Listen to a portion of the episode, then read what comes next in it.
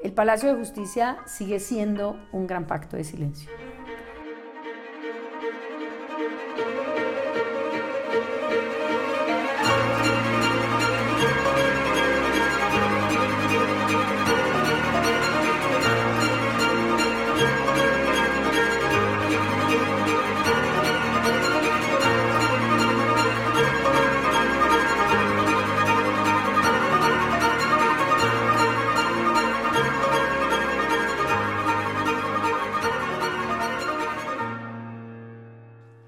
Hoy vamos a conversar con tres invitados de lujo sobre el documental Palacio de Justicia. Este documental se basa en el testimonio de la fiscal Ángela Buitrago, quien llevó el caso durante años y quien recibió toda clase de presiones y amenazas por ello. También en declaraciones de las víctimas, en documentos periodísticos de la época y en las últimas actualizaciones en el proceso judicial.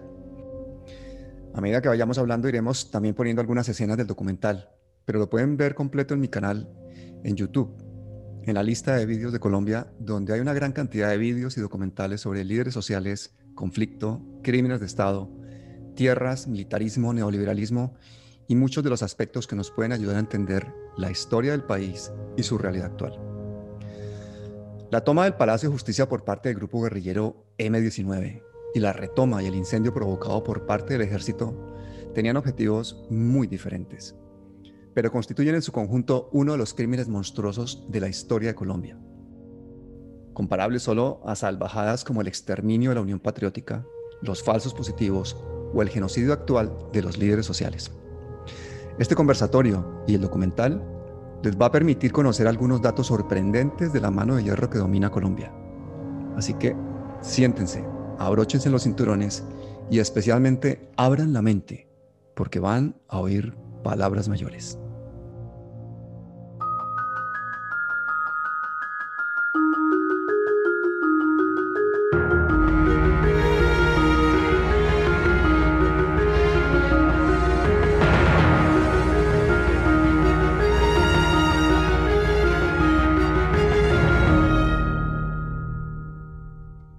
Omar Eduardo Rojas Bolaños, sociólogo, escritor, profesor universitario, ex coronel de la policía y autor de los libros Ejecuciones extrajudiciales en Colombia y más recientemente del libro Teoría Social del Falso Positivo, exiliado de hace muchos años. Bienvenido, Omar. Gracias, Pablo. Es un placer estar en su programa. Iván Forero, sociólogo, profesor y activista, parte del movimiento de víctimas de crímenes de Estado y con más de 30 años de exilio forzoso, uno de los mayores defensores de derechos humanos. Un honor, Iván. Pues muy agradecido de la invitación y espero que mm, para las personas que vean este, esta tertulia, este intercambio, eh, estas reflexiones que surjan a partir del diálogo, pues que también puedan iluminar el caminar de la gente que sigue buscando, pues que en Colombia y en cualquier parte del mundo eh, la dignidad humana se respete y se garantice. Y en nombre de esa dignidad podríamos empezar por decir que lo que sucedió en el Palacio de Justicia en Colombia en noviembre del 85 se trata de un hecho único en la historia. Algunos lo han comparado a lo que sucedió el 27 de febrero de 1933 en Berlín. Recordemos que eh, en ese momento los nazis hicieron algo increíble. Incendiaron el Reichstag, el Parlamento, y de eso culparon a los comunistas. Eso le permitió a Hitler declarar el estado de emergencia, anular los derechos fundamentales, encarcelar a los miembros de la oposición de todo el país y así los nazis consolidaron su poder y eliminaron a los comunistas. Hitler cambió la constitución por una que le concedía poder absoluto. Había comenzado el Tercer Reich. En los siguientes años se desató la Segunda Guerra Mundial. Murieron 80 millones de personas la mayoría civiles, y 6 millones de judíos serían exterminados en una red de más de 42 mil instalaciones por toda Europa, donde trabajaban cerca de medio millón de personas, muchas de ellas prisioneros judíos. Pero hay un detalle. Los nazis ocasionaron el incendio con el Reichstag vacío. En cambio, el Palacio de Justicia se incendió con el edificio con más de 500 personas dentro abogados, visitantes, empleados. En el palacio murieron 98 personas, entre ellas 11 magistrados de la Corte Suprema de Justicia. Se han escrito más de 30 libros, documentales y hasta obras de teatro. Pero 35 años después, la mayor parte de los colombianos cree la versión oficial y no relaciona el hecho con el rumbo que tomó el país en los años siguientes. Ni saben que el hecho sigue en la impunidad y que los diferentes gobiernos siguen sin contar la verdad de los motivos que tenía la cúpula militar para la retoma, que era mucho más que eliminar a los guerrilleros.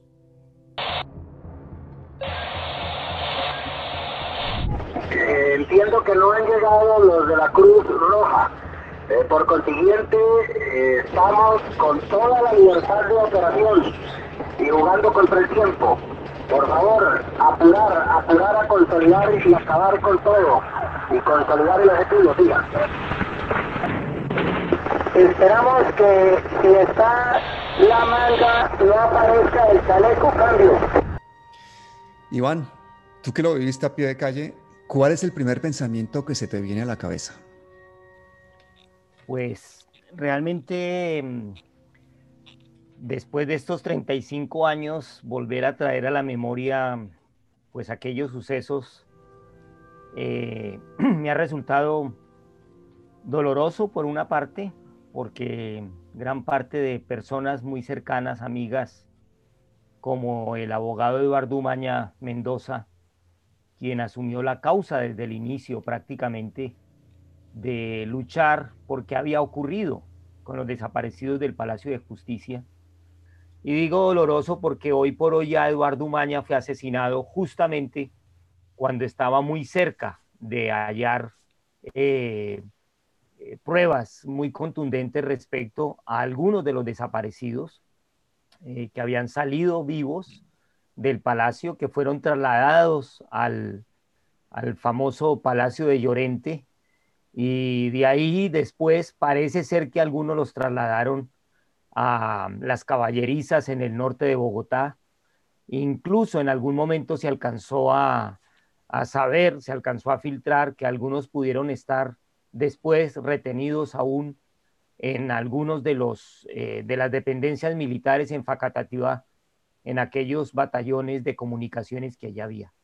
Es decir, que el acercarse nuevamente a esta memoria, pues me trae como al el sentimiento de lo lejos que estamos realmente de esclarecer la verdad de los hechos. Y unos hechos llenos de detalles poco conocidos pero determinantes para entender lo que pasó, por ejemplo, que el coronel Plazas Vega, comandante del operativo, era el sobrino del entonces ministro de Defensa, el general Vega Uribe. El presidente de la Corte Suprema, el doctor Sendía No sé, yo no sé quién esté, yo no sé quién esté adentro.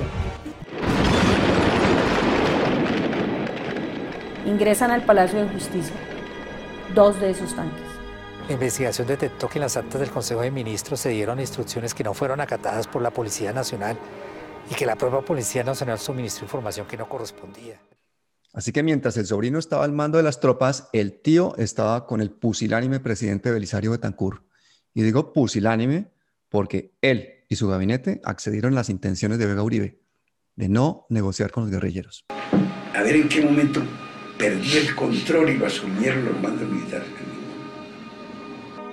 Belisario Betancourt se fue con una de las verdades que quiso publicar, quizás lo escribió como lo dijo.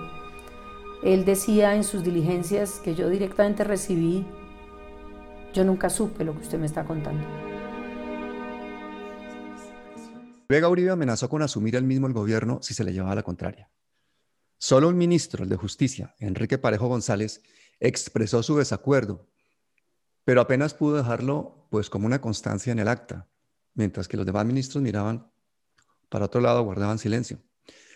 Años después, Betancourt contó que en esas horas él se limitó a seguir las noticias por una radio pequeñita que tenía. Es decir, hubo un golpe militar encubierto. El ministro Enrique Parejo se opuso al operativo militar de copamiento del cuarto piso y quedó constancia de que el ejército no había acatado las órdenes del gobierno.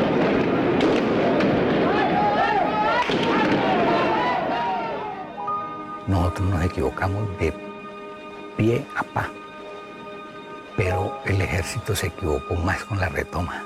El doctor Reyes también lo que estaba transmitiendo era lo que el M19 le decía que transmitiera, no lo que él pensaba. Otro detalle importante es que hubo dos rehenes VIP, o sea, dos rehenes importantes. Jaime, el hermano del presidente Betancourt, y Clara Forero, la esposa de Jaime Castro, que era el ministro de gobierno. Así que el coronel Plazas Vega priorizó el rescate de esos dos rehenes especiales y una vez se confirmó que ya estaban libres en la calle, procedió con el operativo. Ahí fue cuando arrasaron todo, incluso ignorando las súplicas del presidente de, la Corte Suprema, Alfonso Reyes Echandía. Si no cesa inmediatamente el fuego hay un hecatombe. Eh, la gente está dispuesta a conversar, viene a traer un documento para conversarlo, pero no hay manera de hablarlo y de buscar una salida civilizada a esta situación mientras no haya cese inmediato del fuego. Esa súplica de Reyes Echandía creo que está en todos los documentales que se han hecho, ¿no, Iván? Y hoy por hoy yo podría decir que estos documentales, Pablo, y yo invitaría que toda la gente pueda acercarse a ellos porque también de alguna manera hace parte de la configuración de esa verdad tantos años después, en la que combatir las fuerzas del Estado, queriendo combatir el terrorismo, terminó convirtiéndose en una organización terrorista, en una organización criminal. Y podríamos decir que en el Palacio de Justicia se sintetizan gran parte de las prácticas anteriores, pero sobre todo de las prácticas posteriores con las cuales el Estado ha formulado diversas estrategias de impunidad, mecanismos que ha sistematizado para trabajar antes de los hechos, como fue el preparar la llegada de los insurgentes al palacio. Hay quienes dicen que esto fue un golpe de Estado de las Fuerzas Armadas a Belisario Betancourt para tomar la decisión que allí se tomó. Porque de algo de lo que se ufana la oligarquía mafiosa colombiana en sus relaciones internacionales es que en Colombia no ha habido dictadura y por tanto que es la más larga eh, eh, y tradicional democracia de América. Hemos estado en permanente golpe de Estado y por tanto recordemos que el Palacio de Justicia va a ser el inicio de un proceso pues realmente muy profundo de deterioro de la institucionalidad y de pérdida de los referentes. Exacto. Pérdida de referentes hasta el punto de que en los años posteriores se recrudeció la guerra, el narcotráfico, la corrupción y aparecieron de forma sistemática unos crímenes de guerra execrables que no se habían visto, los falsos positivos. Por cierto, ese día el ejército colombiano realizó el que es uno de los primeros falsos positivos documentados. Un video inédito muestra al magistrado auxiliar del Consejo de Estado, Carlos Horacio Urán, saliendo vivo del Palacio de Justicia. Urán con saco formal pero curiosamente sin camisa, salta en una pierna y es recibido por un militar de uniforme camuflado y otro de caqui. Mientras escuchan aún disparos dentro del palacio. La imagen no tendría nada de particular si no fuera porque el cuerpo del magistrado Durán fue encontrado con una bala en la cabeza en las ruinas del edificio un día después de la sangrienta toma. Carlos Urán, quien trabajaba en el Consejo de Estado, que es el tribunal de máximo nivel, o sea, ni más ni menos que el que se dedica exclusivamente a los juicios contra el Estado. En ese momento, por ejemplo, ese tribunal investigaba al comandante del ejército, al general Zamudio, por la tortura y el encarcelamiento de una médica, eh, la doctora Olga López de Rendón, que atendió a un herido y que resultó ser guerrillero del M-19. La doctora fue torturada, encarcelada sin causa durante dos años y luego, por todas las amenazas que recibió, le tocó exiliarse. Y muchos de esos casos sucedían en la Brigada de Institutos Militares, cuyo director era el general Vega Uribe, el mismo que el día de la toma del palacio era el ministro de Defensa y mientras tanto su sobrino, comandante del operativo. Es decir, Urán y otros magistrados investigaban numerosos crímenes y violaciones de los derechos humanos por parte de las Fuerzas Armadas, en una época en la que el presidente había declarado el estado de sitio y se hacían todo tipo de detenciones. De hecho, había una gran cantidad de protestas internacionales por eso. Y todas esas detenciones y todos esos abusos de, de los derechos humanos pues le dieron al M-19 el pretexto para tomarse la Embajada de la República Dominicana, en la cual no hubo muertos y en la cual el M-19 salió triunfante. Una humillación que se sumaba al del robo de 5.000 armas en el Cantón Norte, que le robó 5.000 armas al ejército, el M-19. Tras eso, los altos mandos del ejército acordaron que en futuros operativos nadie saldría con vida. Y eso fue lo que sucedió seis años después. Entonces, esos temas tienen que quedar muy claros porque no es ni contra el ejército ni contra la institucionalidad colombiana. Es contra los presuntos responsables y los posibles responsables de las, de las desapariciones. Recordemos que Ángela Buitrago es nombrada fiscal del caso y empieza una labor épica de investigación. El coronel Plaza supo que se desplazaron a la escuela de caballería eh, personas que posteriormente nunca aparecieron después de los hechos del Palacio de Justicia. Y en unas diligencias, Buitrago encuentra la billetera de Urán en el batallón de inteligencia y tenía una perforación de bala. Urán solía llevarla en el bolsillo del pecho. Entonces es cuando la fiscal se da cuenta de que lo torturaron y fue víctima de un crimen de Estado. El vídeo del magistrado saliendo vivo y custodiado entonces dio la vuelta al mundo y era una prueba irrefutable de ello. La Corte Interamericana de Derechos Humanos en el 2014 sentenció al Estado colombiano por tortura y asesinato, pero todo esto no fue suficiente para la justicia penal colombiana, ni mucho menos para la militar. No pasó nada. Durante años Ángela Buitrago se enfrentó a esa cúpula militar, a la corrupción y a todo tipo de presiones del sistema.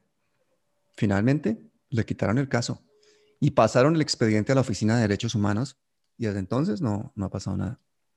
En RCN. Buenas tardes y mucha atención. La justicia colombiana acaba de imponer la primera condena por la desaparición del Palacio de Justicia. 30 años de cárcel deberá pagar el coronel Alfonso Plazas Vegas.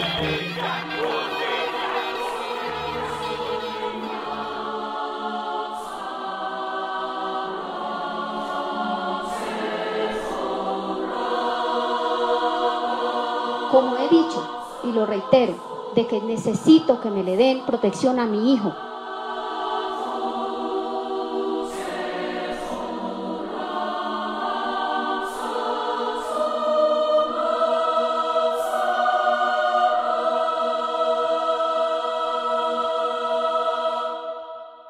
La tesis de que la toma fue eh, producto de la subversión exclusivamente o producto del narcotráfico está corta.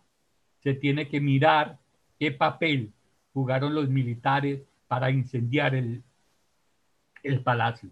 El palacio no se incendió solo y tampoco. Claro que no, claro que no. Lo quemaron las bombas incendiarias del ejército. Pero igual de sorprendente es la velocidad y la eficiencia con la que apagaron el incendio. Eso lo hicieron con la ayuda de los bomberos y procedieron de una forma además exhaustiva en la que desaparecieron todo tipo de evidencias. Y aquí aparece un personaje curioso en la historia de Colombia, porque el encargado de esa operación de limpieza no era ni más ni menos que el padre del actual presidente de Colombia, Iván Duque Escobar, quien entonces era el ministro de Minas. Y este personaje ha protagonizado pues la cruel paradoja de nuestra época, porque resulta que cuando fue gobernador de Antioquia, Duque Escobar alertó al presidente Turbay, que el entonces director de la Aeronáutica Civil, que era un muchacho de 29 años, hijo de un gamonal muy influyente, había otorgado centenares de licencias para la construcción de pistas de aterrizaje a narcotraficantes.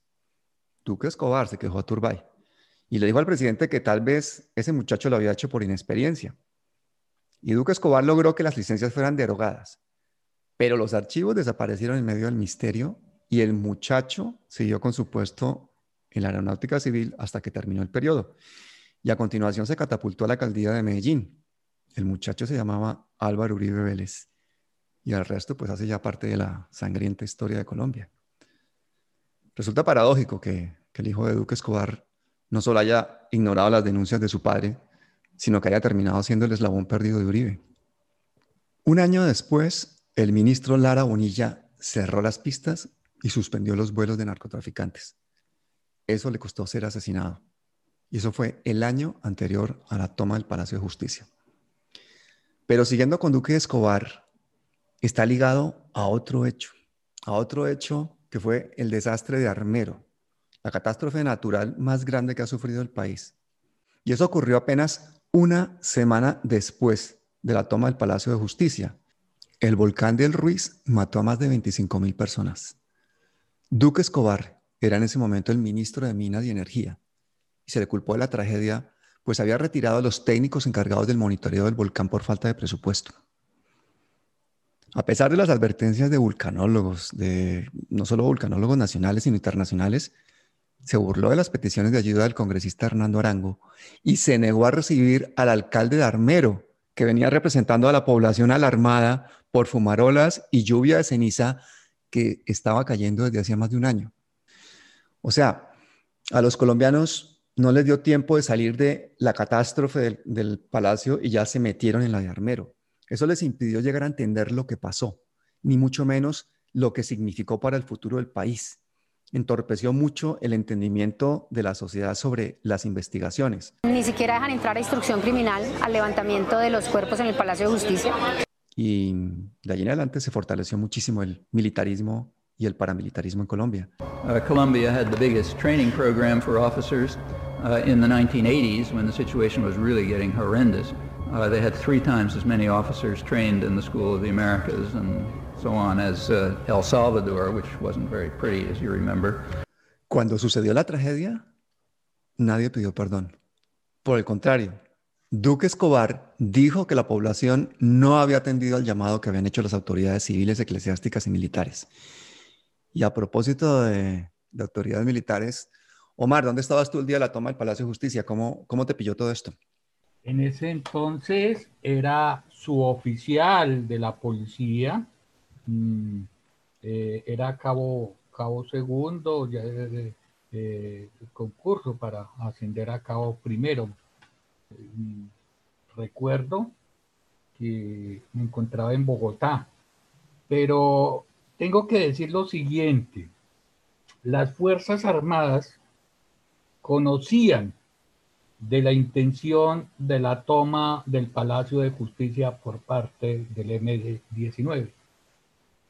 Eh, meses atrás eh, se habían detenido a personas con los planos del centro de la ciudad, de la Plaza de Bolívar, del Palacio, y, y constantemente nos daban consignas frente a que debíamos extremar medidas de seguridad, para impedir una toma como del centro de la ciudad.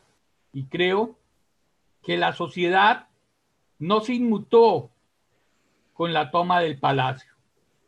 La sociedad quedó quieta, en silencio. Nos dio miedo.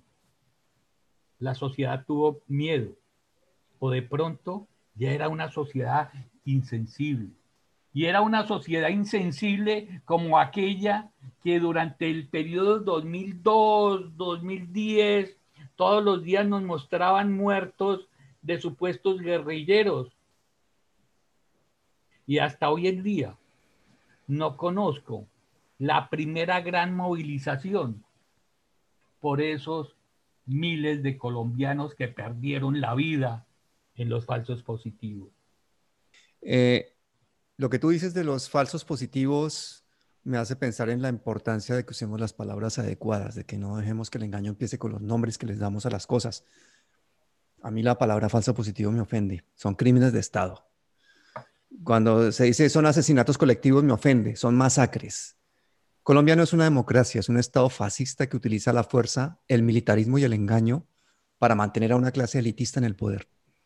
Debajo, un pueblo esclavizado bajo un modelo neoliberal que expropia lo público, que acaba con la soberanía y que aumenta la desigualdad. Pero es que este modelo se implantó a partir del gobierno César Gaviria 10 años antes. Se usó como una estrategia paramilitar y el narcotráfico y el crimen organizado.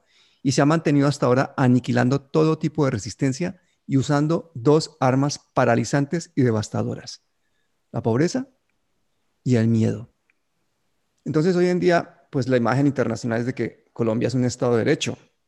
Claro, pues firmamos todos los convenios internacionales de derechos humanos, de protección del medio ambiente, pero en la realidad es un Estado presidencialista, militarizado, diseñado para robar, en el cual se han cooptado todos los órganos de control.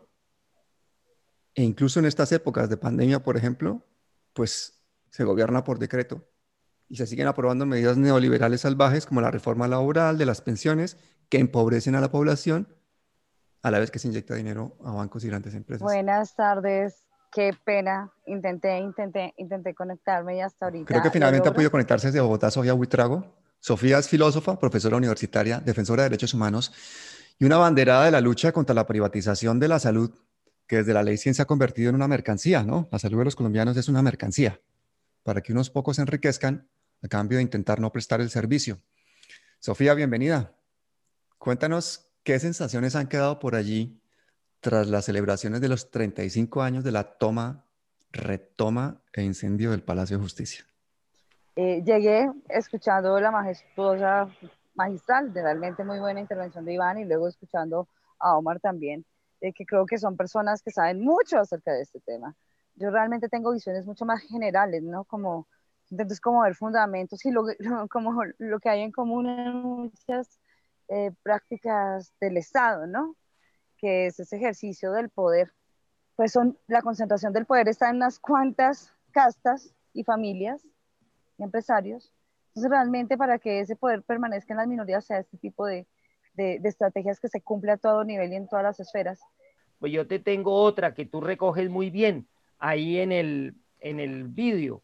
Por ejemplo, el testimonio que después da eh, una persona como Noemí Sanín, que en ese momento era ministra de Comunicaciones.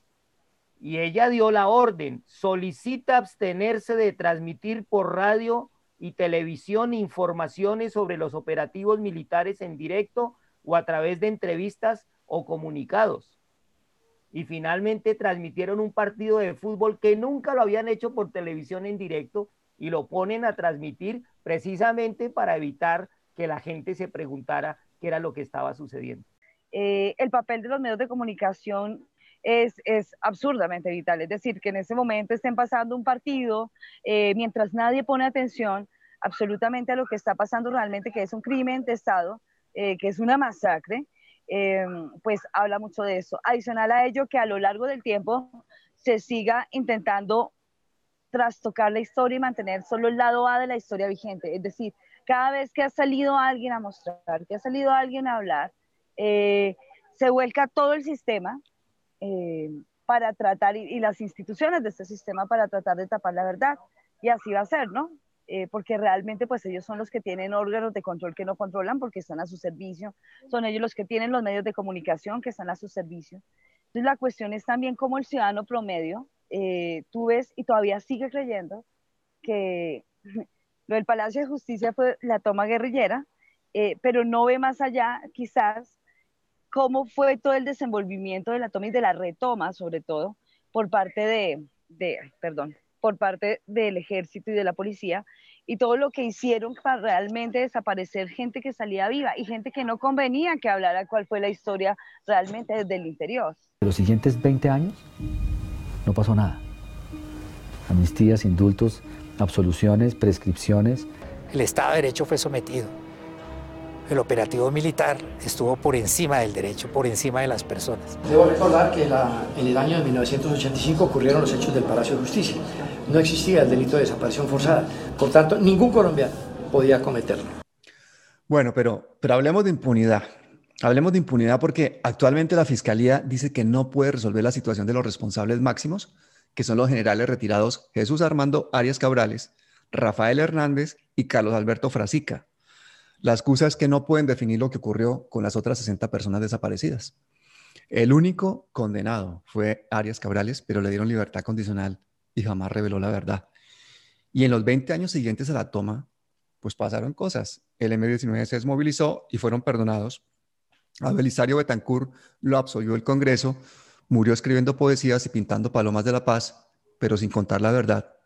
La Corte Interamericana de Derechos Humanos ordenó al gobierno colombiano pedir perdón y Santos lo hizo, pero a regañadientes, y hasta el último momento no reconoció que hubo desaparecidos.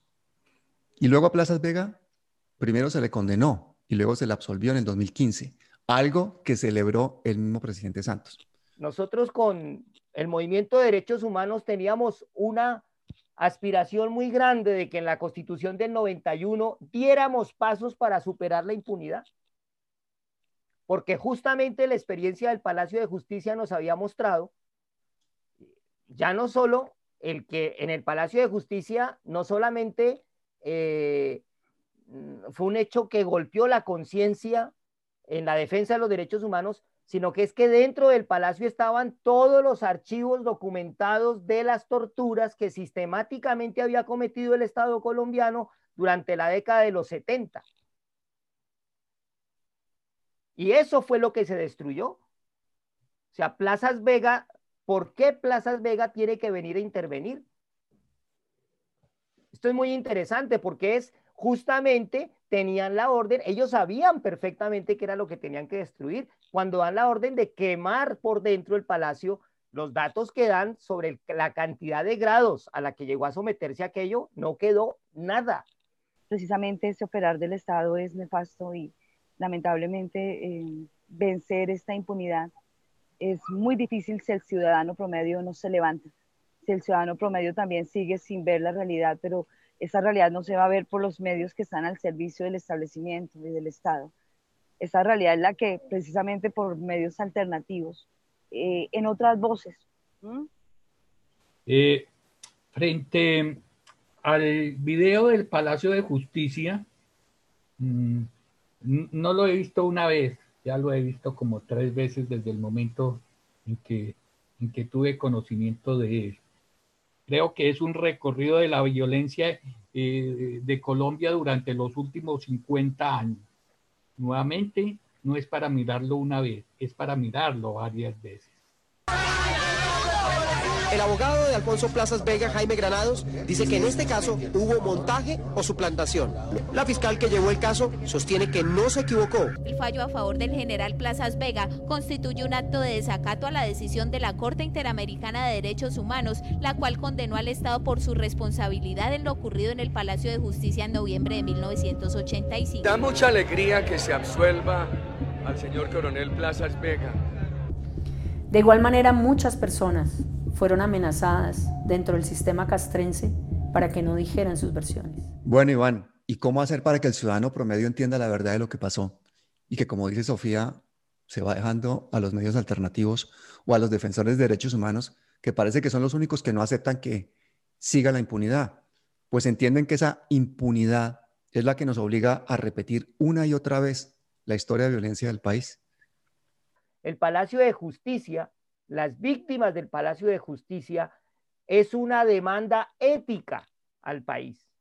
Porque si bien es cierto que quizás la conmoción que generó el Palacio de Justicia, la derrota definitiva del M-19 y el entrar en un proceso de negociación definitivo que les llevó a un acuerdo de paz que culmina con una Asamblea Nacional Constituyente y la creación de este marco constitucional colombiano, de esta nueva constitución política colombiana, yo suelo decir en mis charlas normalmente, la abuelo y la muestro y les digo, esta está tan nueva que no se ha utilizado. Y entonces yo creo que es el, el culmen de lo que pasó en el Palacio de Justicia si nos damos cuenta, no solo fue que se sometió después al M-19 a un proceso de negociación en unas condiciones de derrota estratégica militar y por tanto a un acuerdo político, que fue el acuerdo que se hizo con la Asamblea Nacional Constituyente del 91, en el cual, si bien es cierto que hay un avance importante en materia, por lo menos de reconocimiento de derechos y de incorporación del Estado colombiano, digamos, a toda la legislación internacional moderna del derecho internacional de derechos humanos o incluso del derecho internacional penal.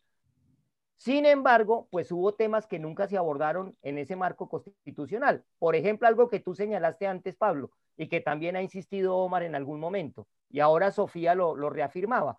El marco de un Estado capitalista neoliberal que para ese momento con Gaviria arranca la aplicación de todas esas medidas neoliberales, pues eso no se abordó en el marco constitucional. Ni tampoco se abordó el problema estructural que ha habido en el país, que es la causa del conflicto que es por qué la inequidad frente a la tenencia de la tierra. Recordemos que el motivo que aducen los propios miembros del M19 eh, justamente es que la toma del palacio obedecía como a una eh, necesidad de hacer un juicio a las responsabilidades e incumplimientos del acuerdo de paz que se estaba construyendo.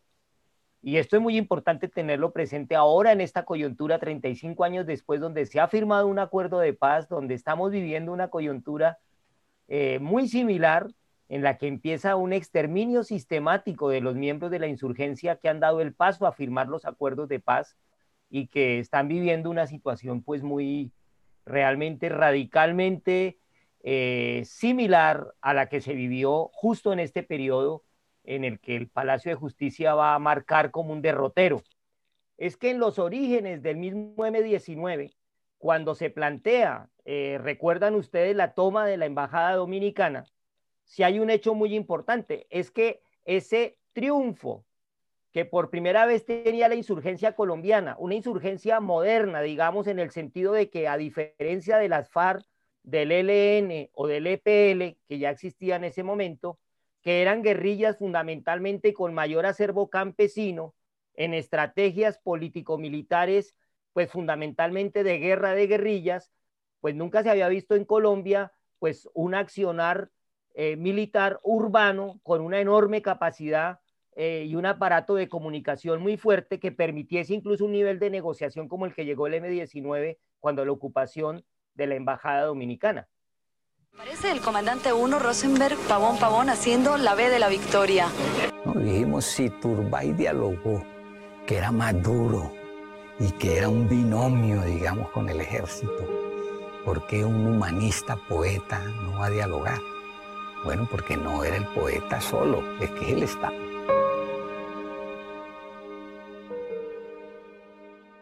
Y esa resolución de ese conflicto llevó a un pacto al interior de las Fuerzas Armadas colombianas de que nunca más permitirían, entre comillas, que se fueran de rositas quienes hicieran un acto así. Y ese es parte de los argumentos que en algún momento el general Arias Cabrales ha manifestado respecto a por qué razón nunca se planteó una negociación. Totalmente de acuerdo, Iván. Creo que nunca hubo una intención de negociación. Pero no hubo posibilidad de diálogo porque se impuso fue la fuerza.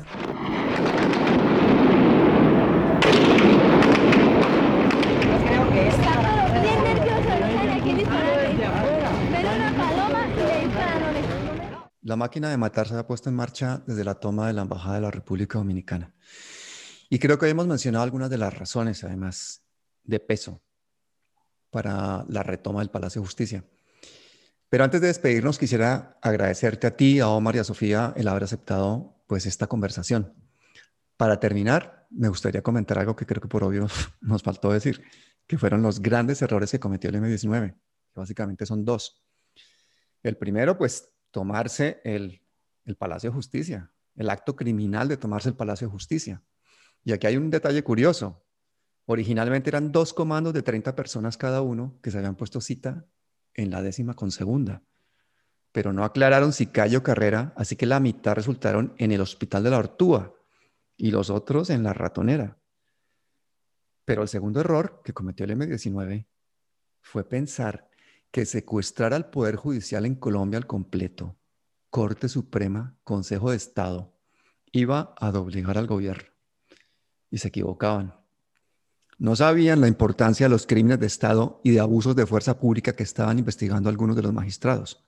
Es decir, su mayor error fue no saber que el ejército necesitaba tomarse el palacio más que ellos. Tenemos que unirnos nuevamente para conseguir la libertad del yugo comunista que nos han implantado desde Cuba con la traición tristemente de algunos ciudadanos colombianos y venezolanos que no merecen ni siquiera recordar su nombre.